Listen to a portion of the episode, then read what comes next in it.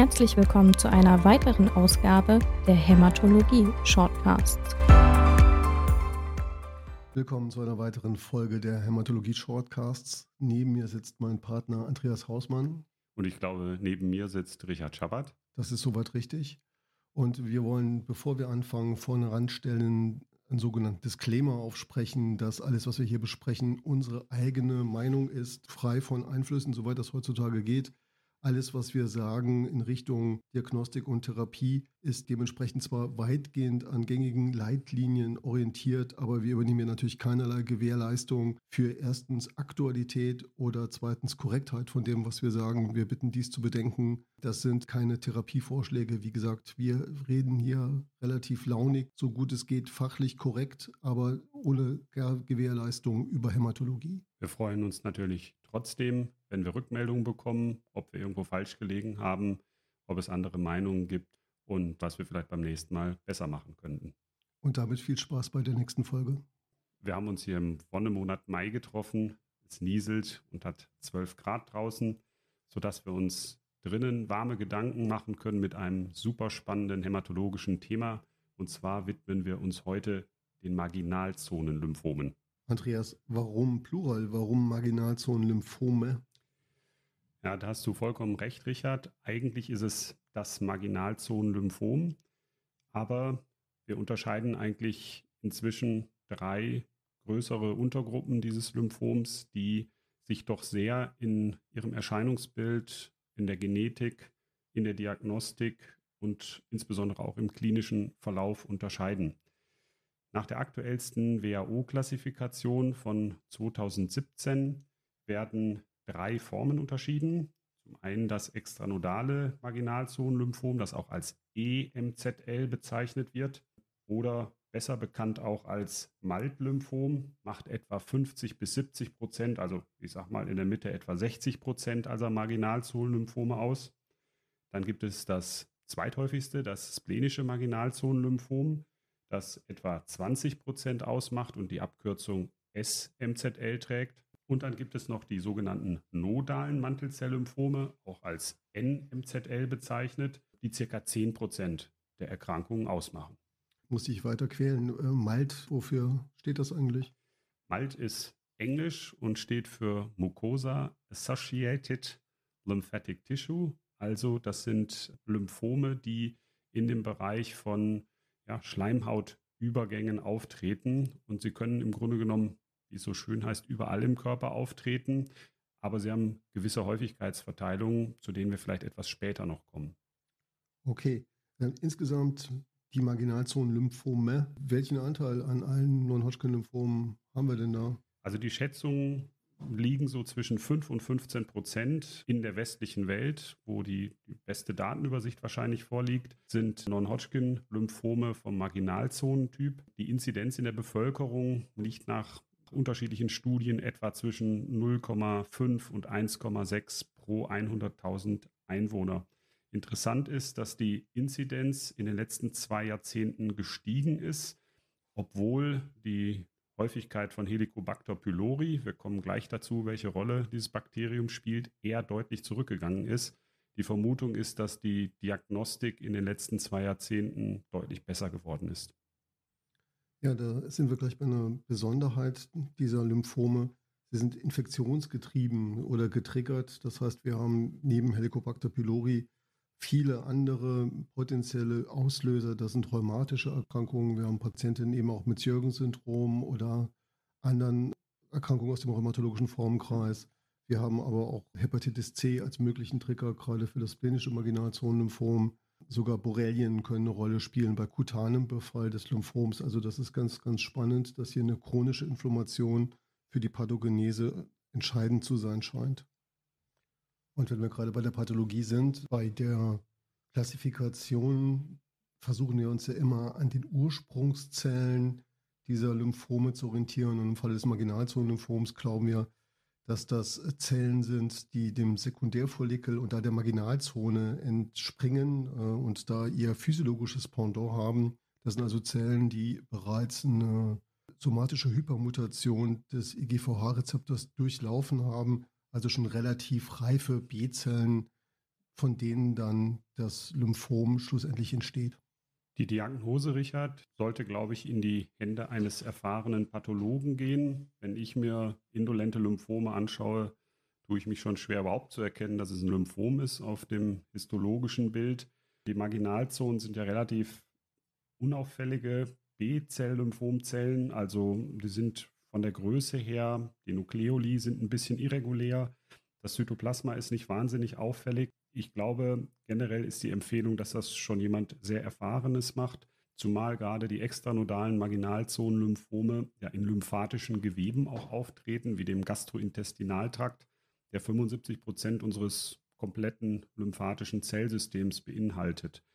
Und vielleicht nutzen wir die Gelegenheit und fragen jemanden, der sich da wirklich mit auskennt. Das ist eine super Idee wie man das Ganze machen könnte. Und ich denke, die meisten unserer Zuhörer kennen Professor Andreas Rosenwald, den Direktor der Pathologie am Uniklinikum Würzburg, der lange, lange Erfahrung hat im Bereich der Lymphomdiagnostik, der auch Referenzpathologe für die allermeisten Studien ist. Und ich denke, viele von uns haben ihm schon mal eine Probe geschickt.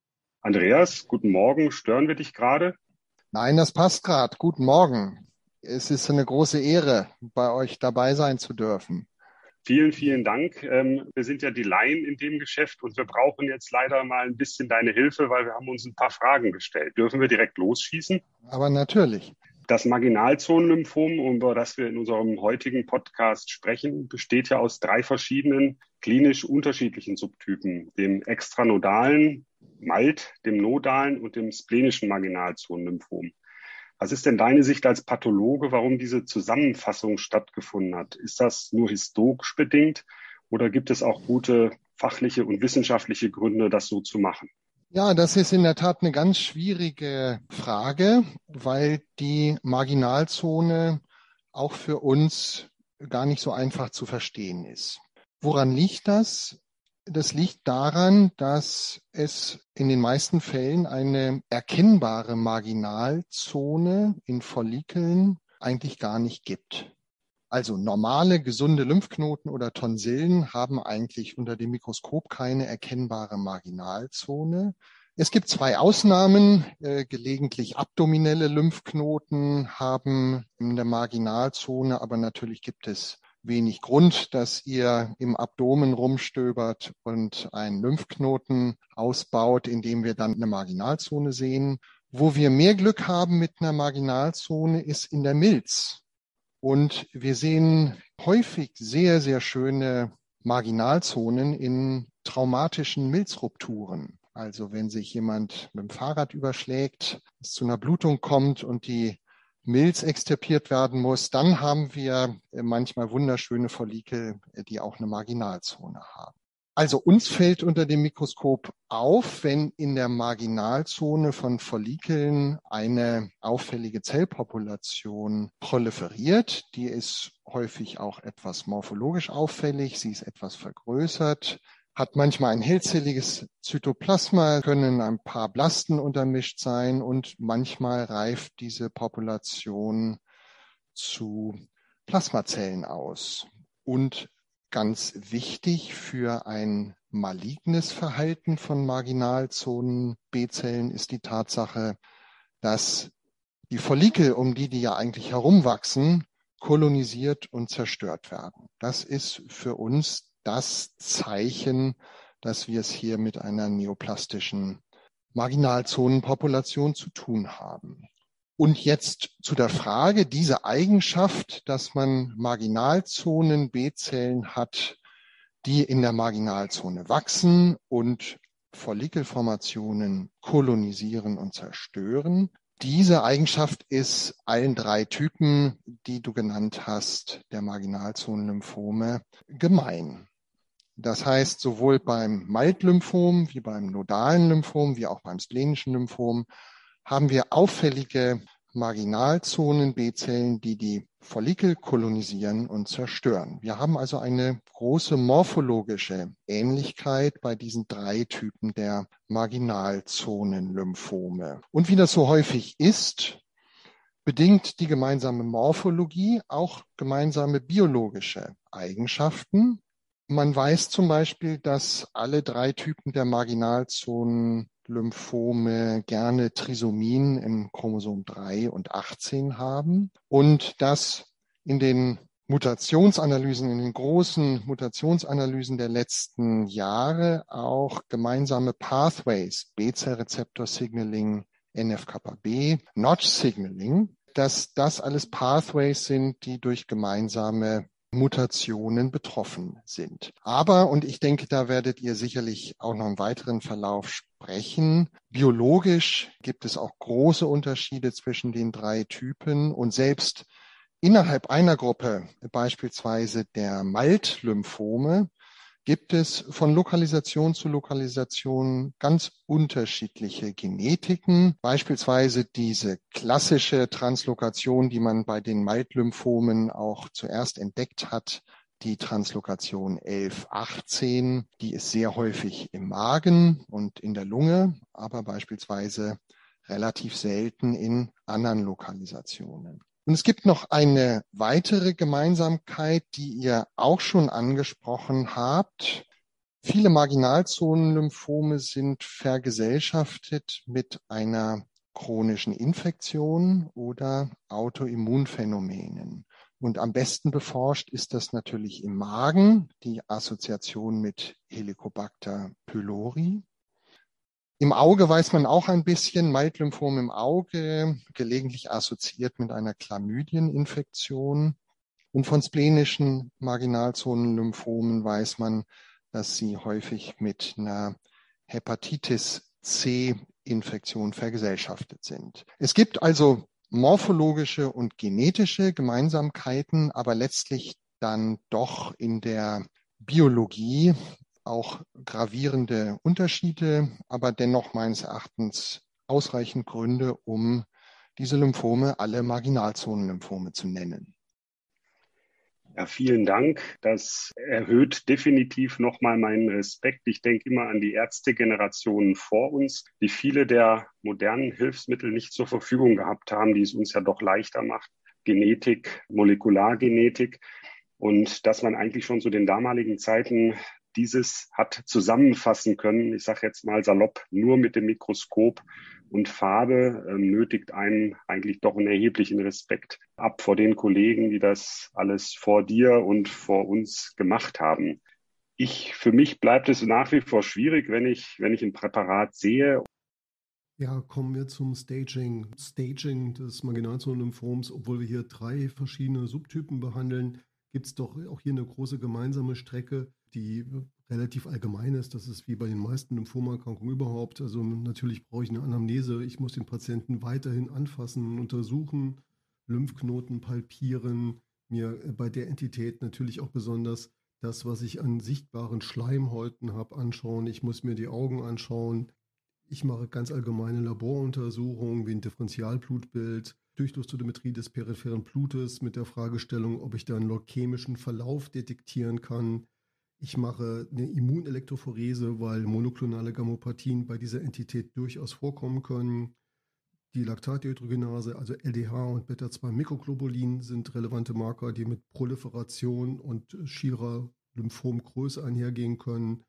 Und da es Autoimmunphänomene wie zum einen Immunthrombozytopenin oder auch autoimmunhämolytische Anämien geben kann, wäre auch Haptoglobin und ein Coombs-Test erforderlich. Des Weiteren auch eine, neben der Serumelektrophorese auch eine Urinuntersuchung. Das sind so die Basics, die man machen muss. Und aufgrund der besonderen Beziehung der Lymphomgruppe zu anderen Infektionserkrankungen, rheumatologischen Erkrankungen, sollte man da auf jeden Fall auch Hepatitis B und C ausschließen. HIV-Serologie machen wir eigentlich auch bei den meisten anderen Lymphomerkrankungen und nach Kryoglobulin forschen. Ja, das ist es so im Standard klinische Untersuchung, Labor, Workup. Was ist mit der Knochenmarkspunktion, Andreas? Also die Knochenmarkpunktion sollte auf jeden Fall bei den beiden Varianten nodales Marginalzonenlymphom und splenisches Marginalzonenlymphom erfolgen.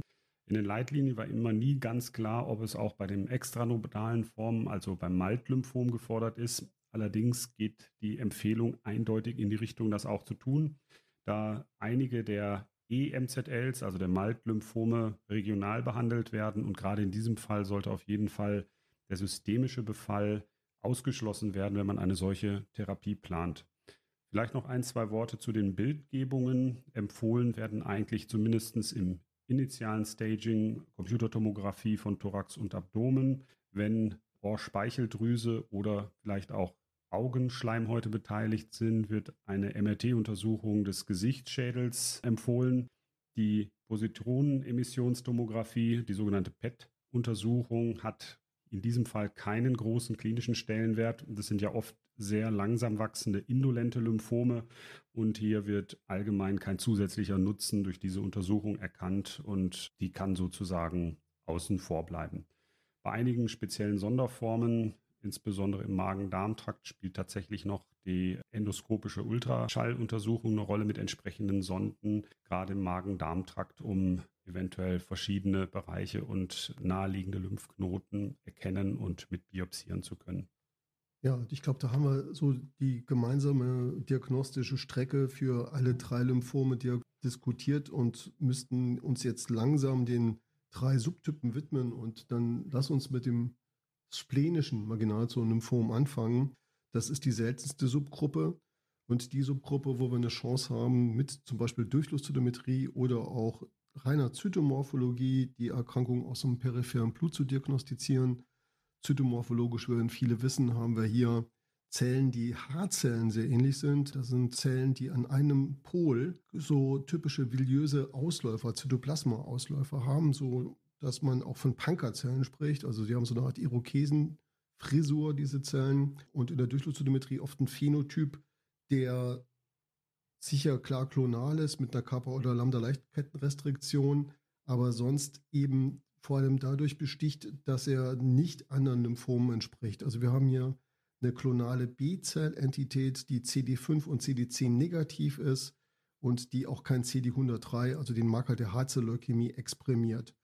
Das ist so nicht zwingend belegend dann für eine Harzeleukämie, aber ich sag mal in Abgrenzung zur chronisch-lymphatischen Leukämie, in Abgrenzung zum follikulären Lymphom, zur Harzeleukämie und zur Harzeleukämie-Variant kann man auf jeden Fall sagen, ähm, das ist es alles nicht, sondern es ist dann Rudis Resterampe, das, was übrig bleibt, nämlich ein leukämisches Marginalzonenlymphom. Und das sind eben vor allem dann splenische Subtypen. Hier macht dann auch eine weitere genetische Charakterisierung aus selben Gründen absolut Sinn. Auch hier kann man durch Ausschluss von typischen Translokationen wie TL14 für das Mantelzelllymphom oder für ein BCL2-Rearrangements für das follikuläre Lymphom im Ausschluss eben auf das Marginalzonenlymphom schließen. Und es gibt nur wenige Marker, die dann so ein bisschen belegend sind für ein splenisches Marginalzonenlymphom, wie zum Beispiel 7Q-Deletionen. In der Molekulargenetik gibt es Marker, die nicht belegend, aber assoziiert sind mit dem splenischen Marginalzonenlymphom. Und an erster Stelle sind da Notch2, KLF2 und TP53 Mutationen zu nennen. Die liegen meistens nicht simultan vor, ähm, die Inzidenz ist relativ niedrig, jeweils so 20 Prozent für jede dieser Mutationen. Aber da sie eben nicht simultan vorliegen, kann man damit zumindest mal 60 Prozent der leukämisch verlaufenden Marginalzonenlymphome charakterisieren. Ich sage leukämisch verlaufend, weil Milzpunktionen oder Splenektomien bei Diagnosestellung natürlich selten möglich sind und man die meiste Diagnostik aus dem Blut macht oder dann ersatzweise durch eine Knochenmarkspunktion.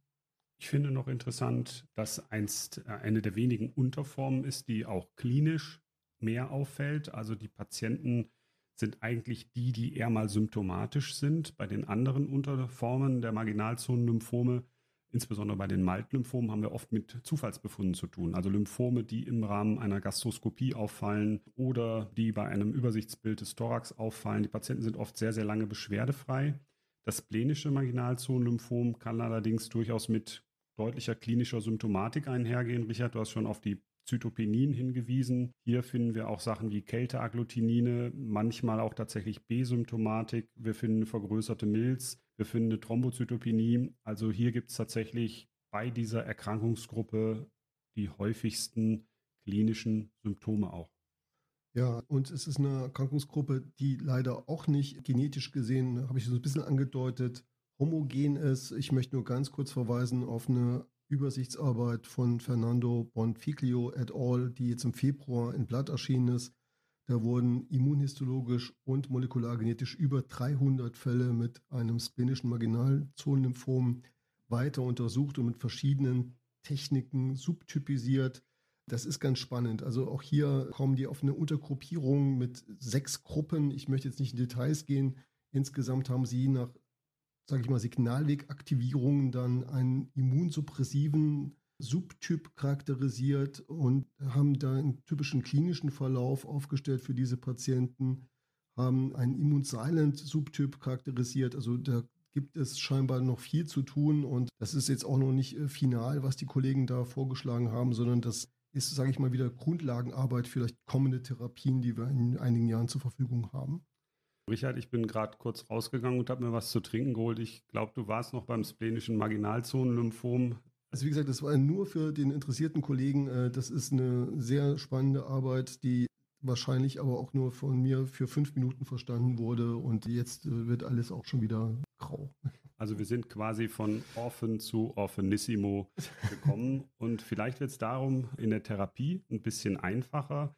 Die Behandlung des splenischen Marginalzonenlymphoms, das Schöne ist, wie bei vielen indolenten Lymphomen gibt es in der asymptomatischen Variante immer die Chance, Watch and Wait zu machen, also den Patienten wohlwollend zu beobachten. Bei symptomatischer Erkrankung, also insbesondere bei Splenomegalie, hier haben wir die Unterform des Marginalzonenlymphoms, wo meines Wissens nach auch die meisten HCV, also Hepatitis C-Assoziationen auftreten. Das wäre eine Option der Behandlung, die auch dringend empfohlen wird. Heute mit einer oralen Therapie für wenige Monate viel besser möglich als vor wenigen Jahren noch. Dann besteht die Möglichkeit der Splenektomie tatsächlich, mit denen viele Patienten kurativ behandelt werden könnten. Die Anwendung der Splenektomie ist in den letzten Jahren sicherlich deutlich rückläufig. Rituximab ist eine Option und dann natürlich auch, wie bei den anderen splenischen Marginalzonenlymphomen, die Immunchemotherapie. Ja, und da finde ich es auch wieder erstaunlich, dass die Splenektomie dazu führt, dass zumindest mal die Hälfte der Patienten keinen Rückfall mehr erleben werden. Das sind ja eigentlich ganz gute Zahlen. Und Rituximab, wie du schon gesagt hast, besticht hier vor allem auch durch das sehr günstige Nebenwirkungsprofil in dieser Kohorte. Also in der Erstlinie hier eigentlich relativ sortierte Situation. Aber ich glaube, es wird jetzt deutlich komplizierter, wenn wir zu den Malzlymphomen wechseln, den extranodalen Marginalzonenlymphomen. Da haben wir deutlich mehr Diversität da haben wir eine ganz heterogene Gruppe, auch wieder je nach Lokalisation. Ja. Am, am häufigsten die Mild-Lymphome, die wir im GI-Trakt vorfinden, die eben Helicobacter pylori getriggert sein können. An nächster Stelle kommt dann schon ein Befall in den Speicheldrüsen, im Kopf oder am Auge selbst. Das sind Lokalisationen, die natürlich heikel sind für die Patienten, gerade wenn man retroorbitalen Befall hat und natürlich, wenn man nichts tut, früher oder später vielleicht sogar das Augenlicht auf einer Seite gefährdet ist. Das sind für die Patienten schon sehr, sehr tief eingreifende Erfahrungen. Aber ansonsten hast du eben schon gesagt, wir können diese Mild-Lymphome eigentlich in jedem Organ finden, in, in der Haut, in der Lunge. Und je nach Lokalisation wird anders gestaged und anders auch untersucht. Ja, Andreas, jetzt haben wir es hier bei den Mild-Lymphomen mit einer Entität zu tun, die Gewebe befällt, die wir sonst ja meistens bei anderen Lymphomerkrankungen überhaupt gar nicht in Mitleidenschaft gezogen sehen. Sieht ja auch ganz anders aus als auch das splenische Marginalzonenlymphom. Was steckt da pathophysiologisch dahinter? Wir haben eingangs ja schon kurz darüber gesprochen, dass MALT, also Mucosa Associated Lymphoid Tissue, eigentlich so die, die Torwächterfunktion unseres Immunsystems ist. Also das ist ein Gemisch letzten Endes aus Lymphozyten, antigenpräsentierenden Zellen, Plasmazellen und kleinen Lymphknoten auch, die ganz diffus verteilt sind, den Bindegeweben oder in den Verbindungsgeweben, insbesondere des Gastrointestinaltraktes, der Atemwege und auch des Harnwegtraktes. Also unsere Eingangspforten gegenüber Pathogenen von außen. Also klassische Bereiche, Waldeyerscher Rachenring, dann andere Abwehrmechanismen im Dünndarm, insbesondere im terminalen Ilium, die Malt-Lymphome nun treten, wie du schon sagtest, typischerweise eher in den Organen auf, wo sich dieses Gewebe häufig nicht findet. Also Stichwort Schilddrüse, Stichwort Auge, oder Marken. Und der Grund scheint zu sein, dass sich in diesen Geweben aufgrund chronischer Infektionen oder eben aufgrund von Autoimmunerkrankungen, bei der Schilddrüse zum Beispiel die Hashimoto-Thyreoiditis, sich über die Zeit B-Zellen sammeln und dann entsprechend diese Erkrankung auslösen als Reaktion auf diese chronische Entzündung im Magen, ganz typisch die früh erkannte Assoziation und der direkte Zusammenhang mit Helicobacter pylori.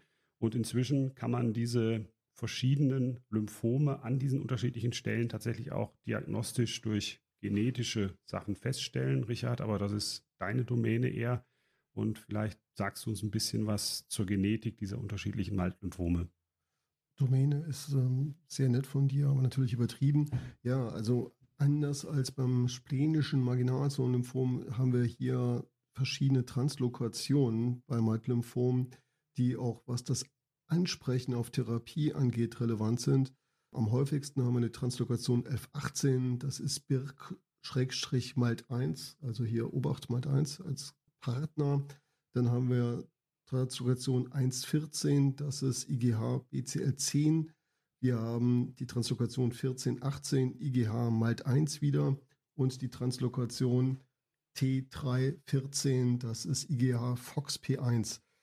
Wenn man die so additiv zusammennimmt, haben wir da praktisch in 60 Prozent der Malt-Lymphome Nachweis einer dieser Translokationen.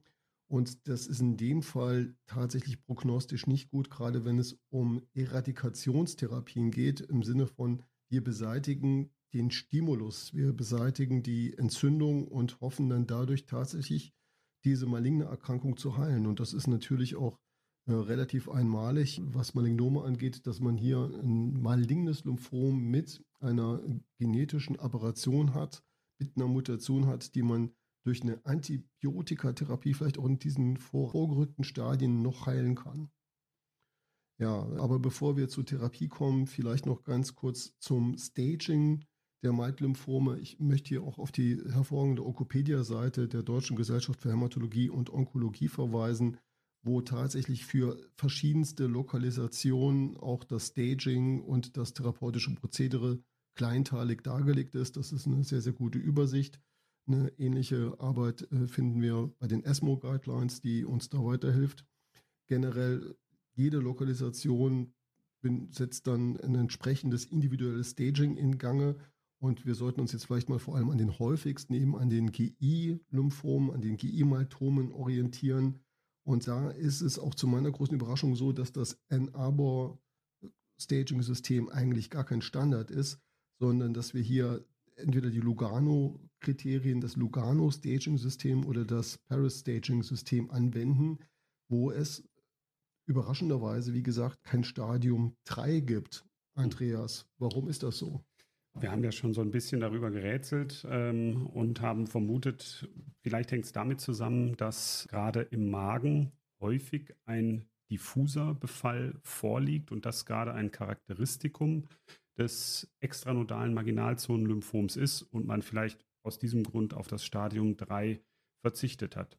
Aber vielleicht sollten wir auch in diesem Fall, da wir uns nicht sicher sind, auch mal jemanden fragen, der sich damit auskennen könnte. Genau, das ist wirklich eine sehr, sehr gute Idee. Wer fällt dir ein? Naja, Richard, also ich würde sagen, nochmal Auftritt Professor Rosenwald.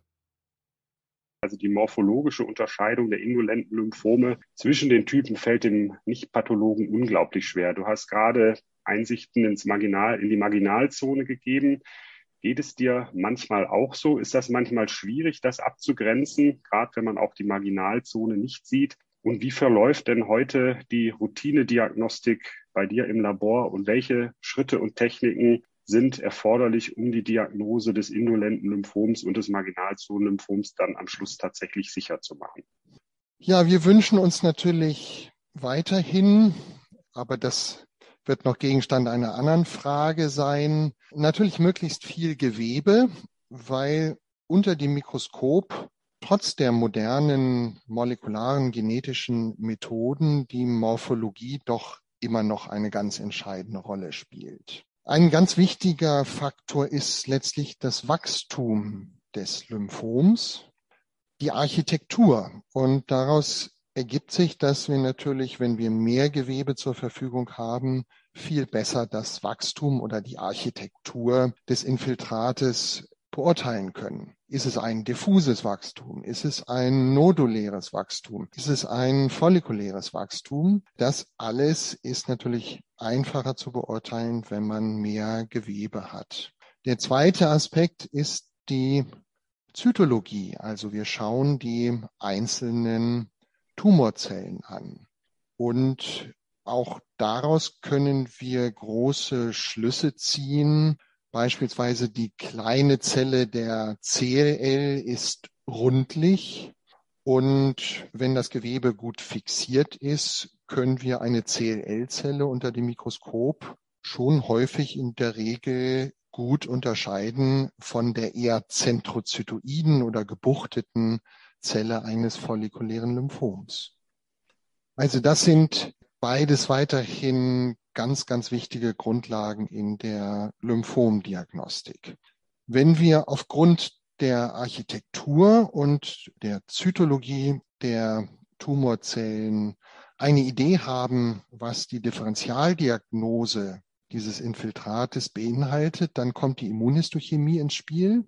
Für einen Standardfall, also die gängigen indolenten B-Zell-Lymphome oder auch aggressiven B-Zell-Lymphome brauchen wir in etwa ein Panel von sechs bis acht Antikörpern. Natürlich wollt ihr immer wissen, ist das Infiltrat CD20 positiv wegen der Anti-CD20-Therapie? Dann brauchen wir in der Regel die Information zu CD5. Liegt eine Koexpression für CD5 vor. Dann tauchen wir in die Differentialdiagnose CLL oder Mantelzelllymphom ein. Und dann brauchen wir natürlich Keimzentrumsmarker CD10, BCL6, BCL2 für die Abgrenzung des follikulären Lymphoms, beispielsweise vom Marginalzonenlymphom. Wir können uns dann auch weiter behelfen mit der Genetik, wobei es meistens so ist, wenn die Morphologie schwierig ist oder die Stanze zu klein, die Antikörperfärbungen nicht ganz einfach, dann ist es auch mit der Genetik nicht so ganz einfach, weil es doch relativ wenige ganz charakteristische Mutationen oder auch Translokationen gibt, die ganz spezifisch für eine Entität sind. Nehmen wir beispielsweise die BCL2-Translokation, die gibt es beim follikulären Lymphom, aber die gibt es auch beim diffusen großzelligen B-Zell-Lymphom. Der Nachweis der Zyklin D1-Translokation kann helfen bei der Diagnose eines Mantelzell-Lymphoms. Aber da ist es natürlich so, dass wir in der Regel den Antikörper für Zyklin D1 einsetzen, der in den meisten Fällen eine zusätzliche Fischanalyse auf genetischer Ebene dann überflüssig macht.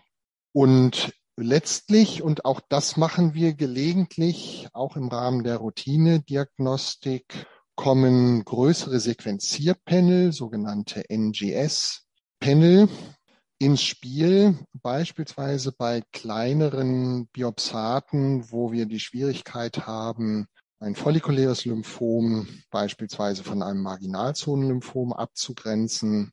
Da hilft dann manchmal die Analyse des Mutationsspektrums bei der Frage, sind das eher Mutationen, die typisch sind für ein follikuläres Lymphom oder für ein Marginalzonenlymphom?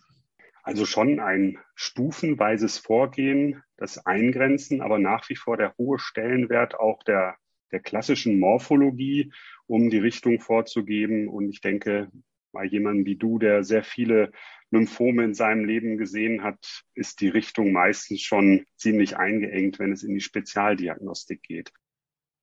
Okay, jetzt müssen wir uns auch anschauen, wie dieses Lugano-Staging-System funktioniert, weil davon abgeleitet wird dann natürlich auch die Therapie gestaltet.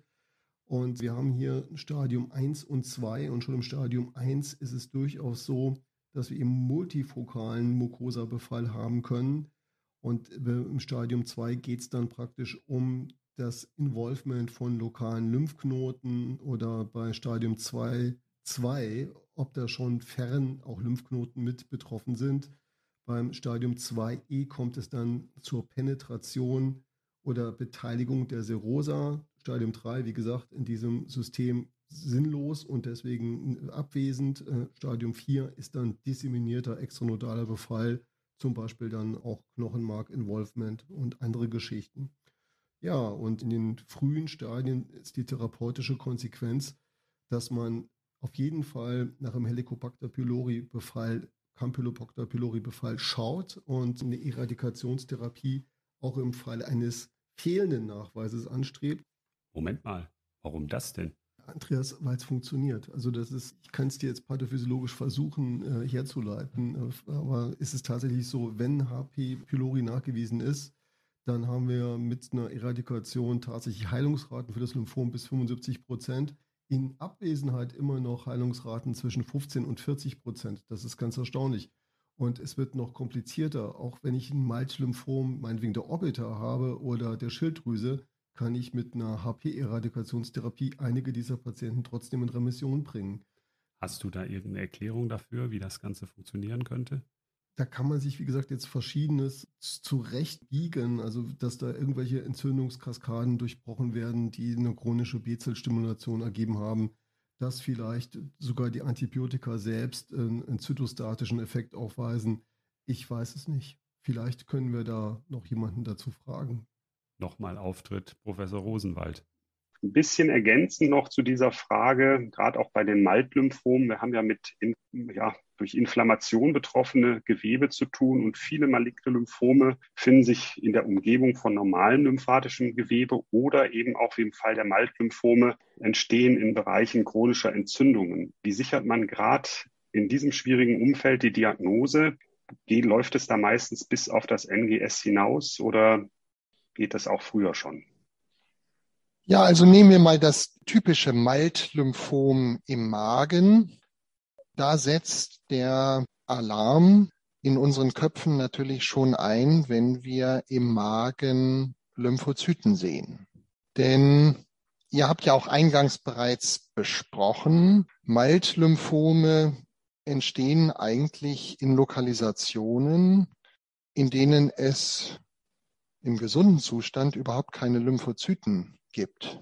Also wir würden hoffen, dass in unser aller Mägen sich derzeit kein Lymphozyt befindet, ähm, sondern nur eine chronische Entzündung haben oder eine HP-Besiedlung, dann wandern da ja erst Lymphozyten ein. Das heißt, in dem Moment, wo ich in einer Magenbiopsie Lymphozyten finde, wird man schon einmal sehr genau hinschauen.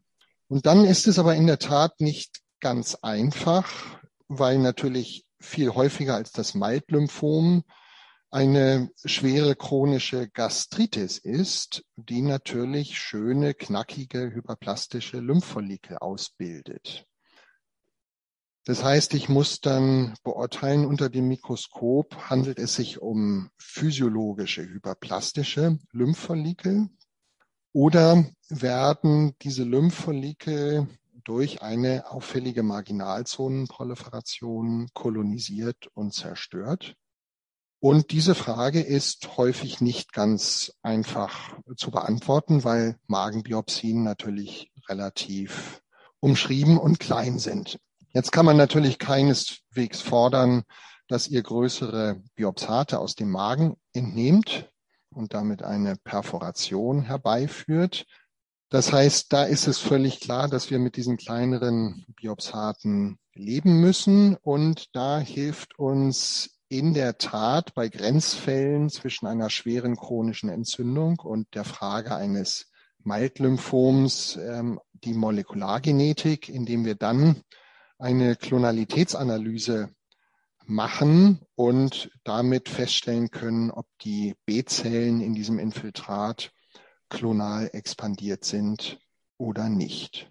So viel vielleicht zum Magen. In anderen Lokalisationen haben wir ja bereits kurz die Problematik Lymphknotenextirpation versus Stanze angesprochen. Ich hatte auch gesagt, dass wir uns natürlich am liebsten möglichst viel Gewebe wünschen. Uns ist aber natürlich auch klar, dass eine größere Gewebeentnahme oder auch eine Lymphknotenextirpation natürlich für den Patientin oder die, die Patientin oder den Patienten auch mehr Nebenwirkungen aufweist, so dass wir häufig mit Stanzen leben müssen. Und in Stanzen ist natürlich die Beurteilbarkeit des Wachstumsmusters erheblich eingeschränkt. Also haben wir es mit einem diffusen Wachstum, mit einem nodulären Wachstum zu tun. Wo liegen die inflammatorischen Zellen, die Nicht-Tumorzellen? Das ist alles viel schwieriger zu beurteilen an einer Stanze. Trotzdem gibt es viele Diagnosen, die wir auch an einer Stanze sehr sicher stellen können. Wenn es eine klassische CLL ist oder ein klassisches Mantelzelllymphom, das wird keine großen Probleme an einer Stanze bereiten. Bei einer CLL kann es natürlich so sein, dass wir in einer kleinen Stanze die Richtertransformation nicht erwischen. Da ist dann sicherlich unsere Interaktion am Telefon auch ganz, ganz wichtig. Wenn von uns die Diagnose CLL zurückkommt und ihr habt eine hohe LDH, dann muss eigentlich der gegenseitige Anruf erfolgen und man muss gemeinsam zu dem Schluss kommen, da kann irgendwas nicht stimmen. Die Gewebeprobe ist wahrscheinlich nicht repräsentativ. Letzte Aussage zu den indolenten Lymphomen. Was ist an der Stanze für uns das größte Problem? Das ist sicherlich die Unterscheidung follikuläres Lymphom, insbesondere wenn das follikuläre Lymphom CDC negativ ist versus Marginalzonenlymphom. Das heißt, diese Diagnose muss manchmal offen bleiben an einer Stanze. Aber auch da würdet ihr vielleicht sagen, es ist ja eigentlich egal, wir machen eh meistens das Gleiche. Trotzdem, was wir dann immer gern in den Befund reinschreiben, ist die Aussage, dass wir die Differentialdiagnose zwischen einem follikulären Lymphom und einem Marginalzonenlymphom haben und dass man doch anstreben sollte im weiteren Verlauf beispielsweise in einer Rezidivsituation nochmal ausreichend Gewebe zu entnehmen, um dann letztlich auch für den weiteren Werdegang dem Lymphom auch einen definitiven Namen zu geben. Ja, lieber Andreas, vielen Dank. Ähm, ich denke, im Hintergrund stapeln sich wahrscheinlich schon die Anforderungen referenzpathologischer Befunde aus dem ganzen Land an einem normalen Vormittag. Ich werde noch mal eine Lanze für dich brechen, was auch die Menge an Material betrifft. Bei uns war es früher in der Ausbildung üblich, ein Lymphomverdacht wurde immer versucht, mit einer Lymphknotenextirpation zu sichern und nie mit der Biopsie. Ich denke, aufgrund der Einfachheit und der Geschwindigkeit wird heute viel mehr biopsiert als früher. Aber denke gerade so in diesen Fragestellungen, die es auch hier heute ging, lieber etwas mehr Gewebe, um es dem Pathologen einfacher zu machen. Wir haben gehört, wie aufwendig die ganze Diagnostik ist und ein adäquates Material macht das sicherlich viel, viel einfacher auch für euch. Richard, hilft die Eradikationstherapie denn wirklich in allen Fällen oder tritt die Erkrankung nochmal wieder auf? Was machst du, wenn eradiziert worden ist? Wird dann nur beobachtet? Und was würdest du empfehlen, wenn das Ganze wiederkommt und die Eradikation tatsächlich nicht wirkt? Ja, ich habe eben schon gesagt, leider klappt es nicht immer. Also auch in den HP-positiven Fällen haben wir, wie gesagt, nur Ansprechraten bis 75 Prozent. Man muss auf jeden Fall, wenn man vorher einen HP-Nachweis hat, auch kontrollieren, ob das Ganze geglückt ist, zum Beispiel mit dem Atemtest. Klar. Und da sind sich zumindest mal die ESMO und die DGO-Leitlinien einig. Wenn wir es nicht geschafft haben, könnte man eine erneute Eradikation bei weiterem positiven Befund durchaus erwägen. Das ist legitim, gerade wenn man Zeit hat und das Lymphom den typischen indolenten Verlauf nimmt, indem man dann zum Beispiel im zweiten Anlauf alternative Antibiotika wieder natürlich in Kombination mit dem Protonenpumpeninhibitor einsetzt. Schlussendlich, wenn das Ganze nicht von Erfolg geglückt ist, hat man in den Frühstadien eine sehr gute Chance, das Lymphom zu heilen, wenn man eine lokale Bestrahlung anwendet. Wenn das natürlich auch eine sehr sensible Geschichte ist, Magenschleimhaut ist sensitiv für Bestrahlung, dementsprechend kann es auch Nebenwirkungen geben. Die Dosen, die da zur Anwendung kommen, sind dementsprechend auch nicht so hoch. 24 Cray für jüngere dynamische Patienten bis hin zu relativ kleinen Dosen im geriatrischen Bereich mit 4 Grade, die dann aber durchaus auch eine lebenslange Remission erreichen können. Ja, also operative Verfahren würde man eher nicht anwenden, gerade weil wir, wie gesagt, oft einen multifokalen Befall dieser Hämatome haben und es gar nicht gesichert ist, dass wir dann in der Operation alles entfernen, plus weil wir alles Sichtbare entfernt haben. Was würdest du sagen, ist der Stellenwert der Rituximab-Monotherapie in dieser Situation? Ich glaube, das wird auch relativ häufig durchgeführt ohne Immun-Chemotherapie-Kombination. Oder denkst du, es wird gar nicht so häufig gemacht, wie man vermutet?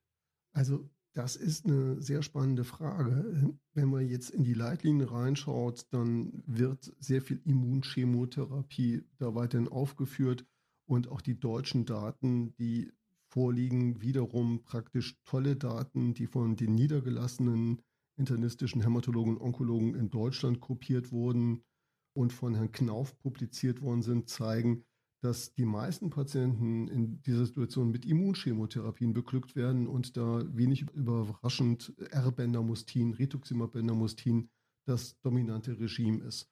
Aber ich denke, es wäre absolut legitim, die Patienten auch nur mit Rituximab Mono zu behandeln.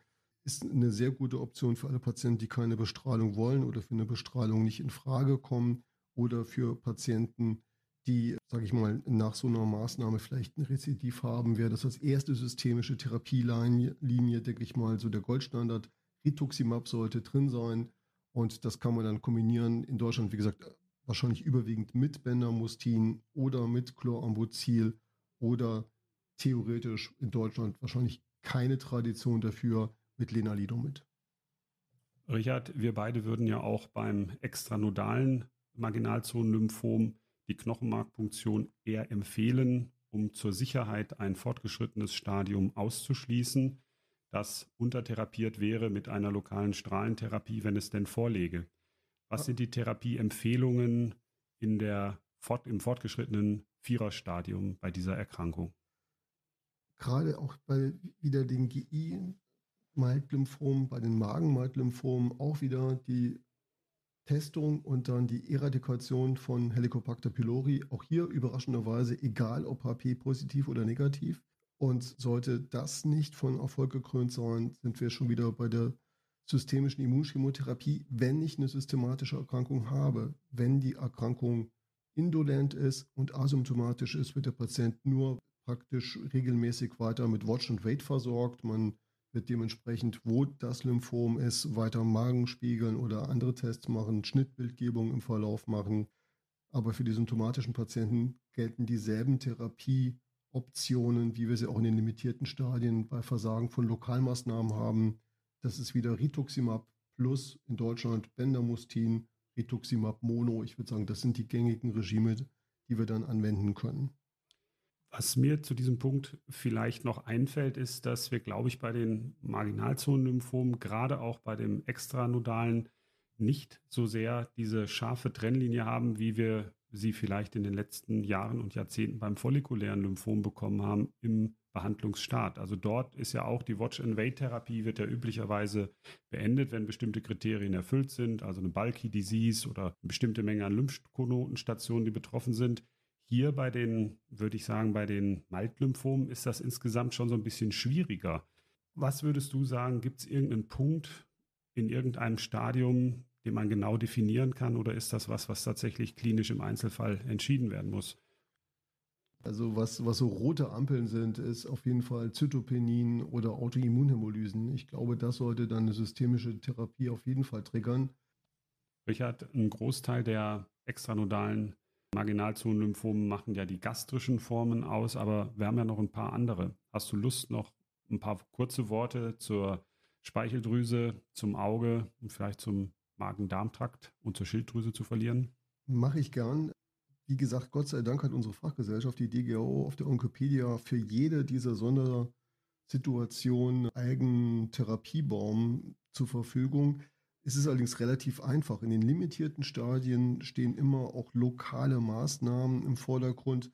Das heißt, ich kann mir in den Stadien 1, 2 überlegen, ob ich den Patienten bestrahle, zum Beispiel am Auge oder bei einer Speicheldrüse oder beim Brust- oder Hautbefall, ob ich ihn operiere oder ob ich alternativ gleich eine systemische medikamentöse Therapie einleite. Bei der Bestrahlung muss ich ganz ehrlich sagen, ich sehe das als schwierig an. Die Bestrahlung ist sicherlich in den letzten Jahrzehnten nochmal deutlich besser geworden. Die äh, Computersimulationen haben dazu geführt, dass gesundes Gewebe immer besser geschont werden kann. Aber wenn ich jetzt selbst vor der Wahl stehen würde, mich im Auge bestrahlen zu lassen oder meine Parotte bestrahlen zu lassen, dann würde ich doch lieber sagen, nee, dann lebe ich doch lieber Rituximab oder äh, warte noch ein bisschen oder mache eine Helicobacter pylori Eradikation, einfach mal probieren, weil es kann ja auch mal funktionieren, als dass ich da äh, jahrelang unter Mundtrockenheit leide. Ich verweise an dieser Stelle auf den Disclaimer. Das ist natürlich deine private Meinung, aber klar, diese ganzen Optionen gibt es auf jeden Fall. Ja, also wie gesagt, da ist äh, viel, glaube ich, individuelle Beratung vonnöten, um für den Patienten das bestmögliche Verfahren zu finden. Was man den Patienten auf jeden Fall mit auf den Weg geben muss, ist, dass man mit lokalen Verfahren eine sehr hohe lokale Kontrolle naturgemäß auch erreicht. Aber wir haben immer noch ein Risiko von 40 Prozent, dass Rezidive an anderer Stelle auftreten können und eine lokale Bestrahlung damit auch kein Freispruch für lebenslange Nachsorge ist. Ja, jetzt fehlt uns noch eine der drei Gruppen der Marginalzonenlymphome, nämlich das nodale Marginalzonenlymphom. Gibt es hier eine Kontinuität zu dem, was ich bisher von dir gehört habe? Ich finde nach wie vor, dass wir es mit einer sehr, sehr heterogenen Gruppe zu tun haben. Und ich denke, das liegt daran, dass diese verschiedenen, diese drei verschiedenen Marginalzonen, Lymphomtypen, sowohl klinisch als auch in der Diagnostik, als auch in der, ja, letzten Endes in der Behandlung ein wenig unterschiedlich sind. Das hängt, glaube ich, eher damit zusammen, dass sie ursprünglich von den Pathologen so klassifiziert worden sind, einfach vor dem Hintergrund, dass sie aus diesen Nachkeimzentrumszellen entstanden sind und man deshalb eigentlich drei doch recht verschiedene Gruppen zusammengefasst hat. So ähnelt jetzt das nodale Marginalzonenlymphom eher dem, was wir als klassisches indolentes Lymphom bezeichnen würden. Vielleicht kann man am ehesten den Vergleich auch zum follikulären Lymphom ziehen. Es wächst nodal. Es macht sehr, sehr wenig, einen sehr kleinen Anteil aller Non-Hodgkin-Lymphome aus von etwa 2%. Und im Grunde genommen kann man sagen, ist auch die Primärtherapie sehr, sehr ähnlich wie beim follikulären Lymphom. Behandelt wird eigentlich nur in den fortgeschrittenen Stadien, die mit Symptomen assoziiert sind oder mit Lymphomen, die eine gewisse Größe erreichen oder auch mit Autoimmunphänomenen, die begleitet sind. Und die Therapieempfehlung ist ganz klar die Immunchemotherapie, der B-Zell-Antikörper Rituximab in Kombination mit einer Chemotherapie. Du hast die wiederum sehr gute Arbeit von Herrn Knauf und Herrn Marschner zitiert. Der Großteil der niedergelassenen Kollegen und auch der Patienten einbringenden klinischen Kollegen bevorzugt eine Behandlung mit Rituximab und Pendamustin. Zulässig wären natürlich auch andere Regime, wie zum Beispiel das AirChop-Regime. Interessanterweise auch hier findet sich ein Vorteil für eine zweijährige Rituximab-Erhaltung, die Herr Rummel und seine Studiengruppe gezeigt hat. Im Einzelfall denke ich, wäre sie auf jeden Fall zu diskutieren, aber es scheint einen Benefit zu geben, wenn man es analog macht wie beim follikulären Lymphom. Also hier dann doch wieder ein bisschen anderes Prozedere. Habe aber gelesen, es gibt trotzdem auch eine kleine Subgruppe von Marginalzonenlymphomen, von nodalen Marginalzonenlymphomen, die infektionsgetriggert scheint, nämlich im Kontext wieder mit Hepatitis C-Infektion. Und da scheint es auch Konsens zu sein, dass für diese wenigen Patienten, wenn man Zeit hat, bevor man eine Chemotherapie einleitet, da eine antivirale Therapie zuerst starten sollte. Ja, Andreas, was können wir jetzt für unsere Patienten mit fortgeschrittenen Stadien, die eine systemische Therapie brauchen, eigentlich erreichen? Wie sind da die Daten? Ich möchte an dieser Stelle nochmal auf die wie wir beide finden, hervorragende Arbeit von Wolfgang Knauf und Norbert Marschner wieder zurückkommen, die in einer großen prospektiven Kohortenstudie des deutschen Tumorregisters für lymphatische Neoplasien dieser Frage nachgegangen ist und ich finde auch in einem Umfeld, was relativ wenig Phase 3 Daten in prospektiven Studien zeigt, direkt Real-World-Daten zu dieser Erkrankungsgruppe liefert.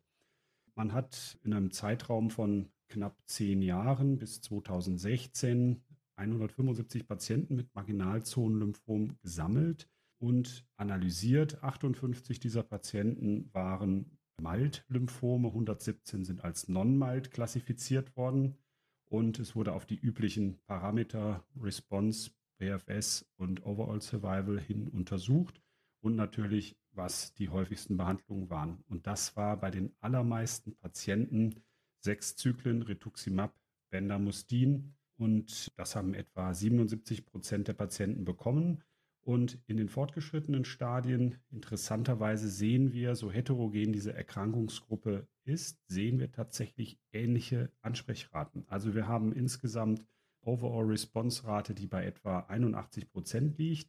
Und wir sehen 5 Jahres PFS sowohl für Malt als auch für Non-Malt-Patienten von 69 bzw. 66 Prozent und auch fünf Jahres Überlebensraten, die relativ nah beieinander liegen mit 79 Prozent für Malt und 75 Prozent für Non-Malt. Also wir sehen relativ, relativ homogene Ergebnisse durch die Gruppe der Marginalzonenlymphome, was die Erstlinie betrifft. Was wir noch lernen aus dieser Studie, dass eigentlich ein wesentlicher Risikofaktor zu identifizieren ist, das scheint Alter zu sein, größer 75 Jahre. Und wir sehen auch, dass zum Zeitpunkt 2016, als die Studie dann geschlossen hat, auch in der Zweitlinie relativ häufig Immunchemotherapien eingesetzt worden sind, also Reexposition, Erbendamustin oder die Gabe von Rituximab mit anderen Chemotherapien, aber bei einer relativ kleinen Fallzahl und ohne dass wir tatsächlich aus der hervorragenden Studie lernen, wie das Ergebnis dieser Zweitlinie gewesen ist. Das Ganze ist jetzt aber einige Jahre her, dass diese Daten gesammelt worden sind. Und ich denke, gerade in der höheren Linie tut sich inzwischen was. Wir wissen ja, wir haben mit einer reifen B-Zell-Neoplasie zu tun. Also werden wir alle natürlich denken, was ist mit dem B-Zell-Rezeptor-Signalweg und dem Einsatz der modernen Substanzen, insbesondere zum Beispiel der Bruton-Kinase-Inhibitoren. Vielleicht kannst du uns da wieder was zu sagen, Richard.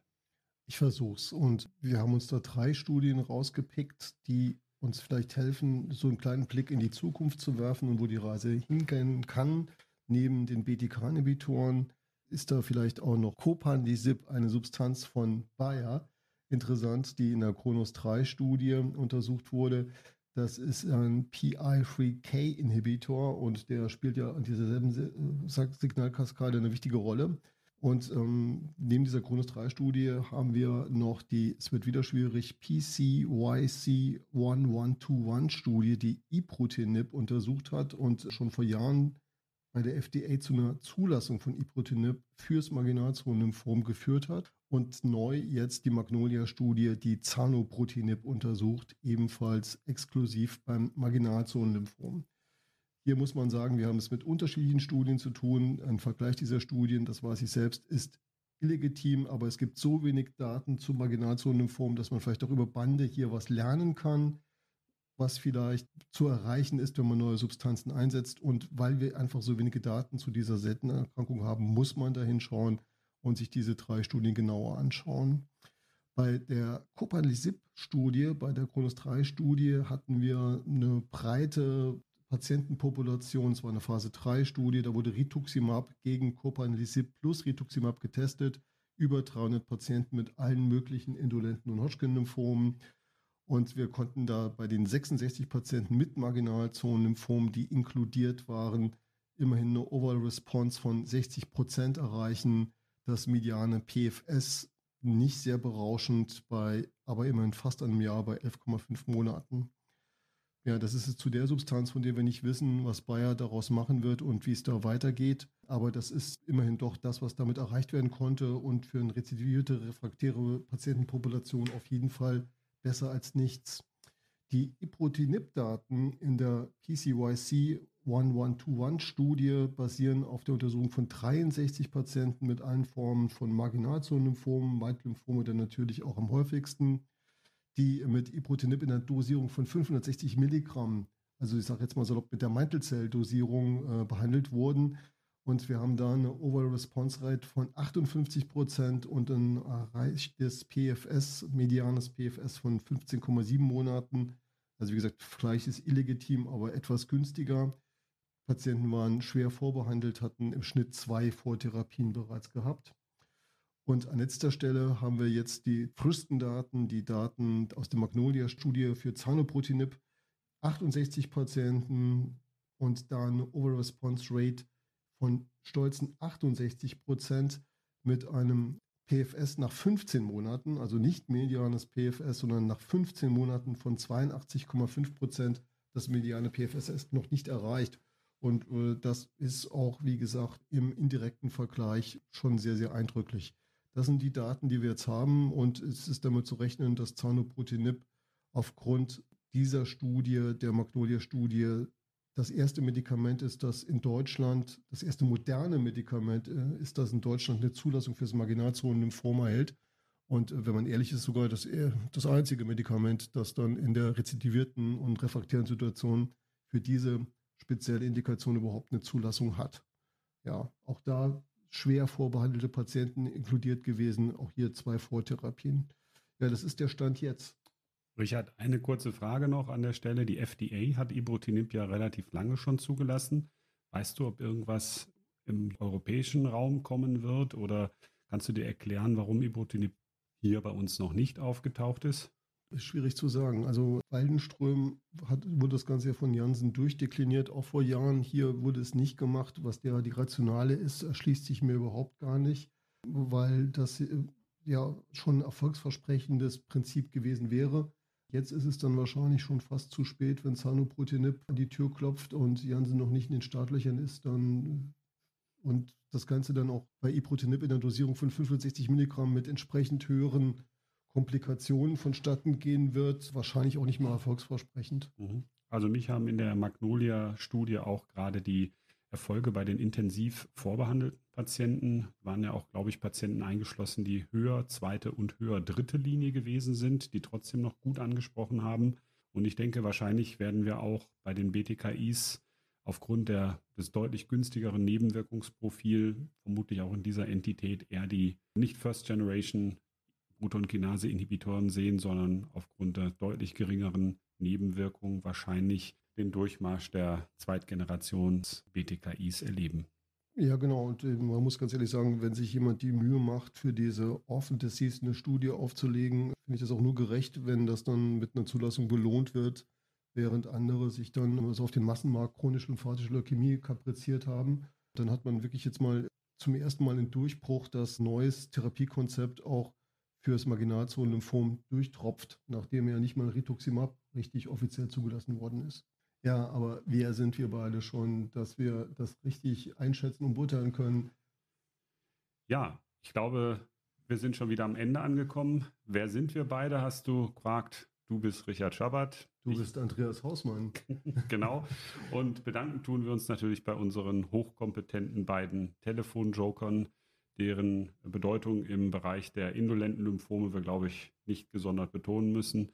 Herzlichen Dank nochmal an Andreas Rosenwald nach Würzburg. Herzlichen Dank für deine Zeit, die du für uns hattest heute. Und das war so gut. Da würden wir dich ja im Zweifelsfall gerne nochmal belästigen, wenn noch Fragen übrig bleiben. Ich hoffe, das dürfen wir nochmal. Aber natürlich, sehr gerne. Super. Dann ganz herzlichen Dank nach Würzburg und hoffentlich noch einen guten und ruhigen Arbeitstag. Ja, das wünsche ich euch auch. Danke, bis bald. Ja, und vielen Dank an die Nationale Gesundheitsakademie, die uns weiter hier dieses Forum gibt, über Hämatologie zu reden. Und nochmal besonders herzlichen Dank an Thomas Klemen, der hier die Technik verantwortet und uns beide aushält, Stunde um Stunde. Ein großer Dank natürlich auch an unsere treue Zuhörerschaft. Vielen Dank für die Rückmeldungen und ich kann nur sagen, hören Sie uns, wo auch immer Sie sind beim Blutabnehmen, wenn der Controller Sie quält oder wenn Sie die Quartalsabrechnung machen müssen und nehmen Sie hinterher einfach die Fortbildungspunkte noch mit. Ja, vielen Dank. Wir freuen uns auf Ihr Feedback und ansonsten kleiner Ausblick, was kommt noch. Wir werden uns mit der chronisch-lymphatischen Leukämie beschäftigen. EH-Kongress in Wien steht an und demnächst werden wir uns auch mit einer richtigen Rarität beschäftigen, mit dem BPDCN der plastisch-plasmazytisch-detritischen Zell-Neuroplasie. Seien Sie gespannt.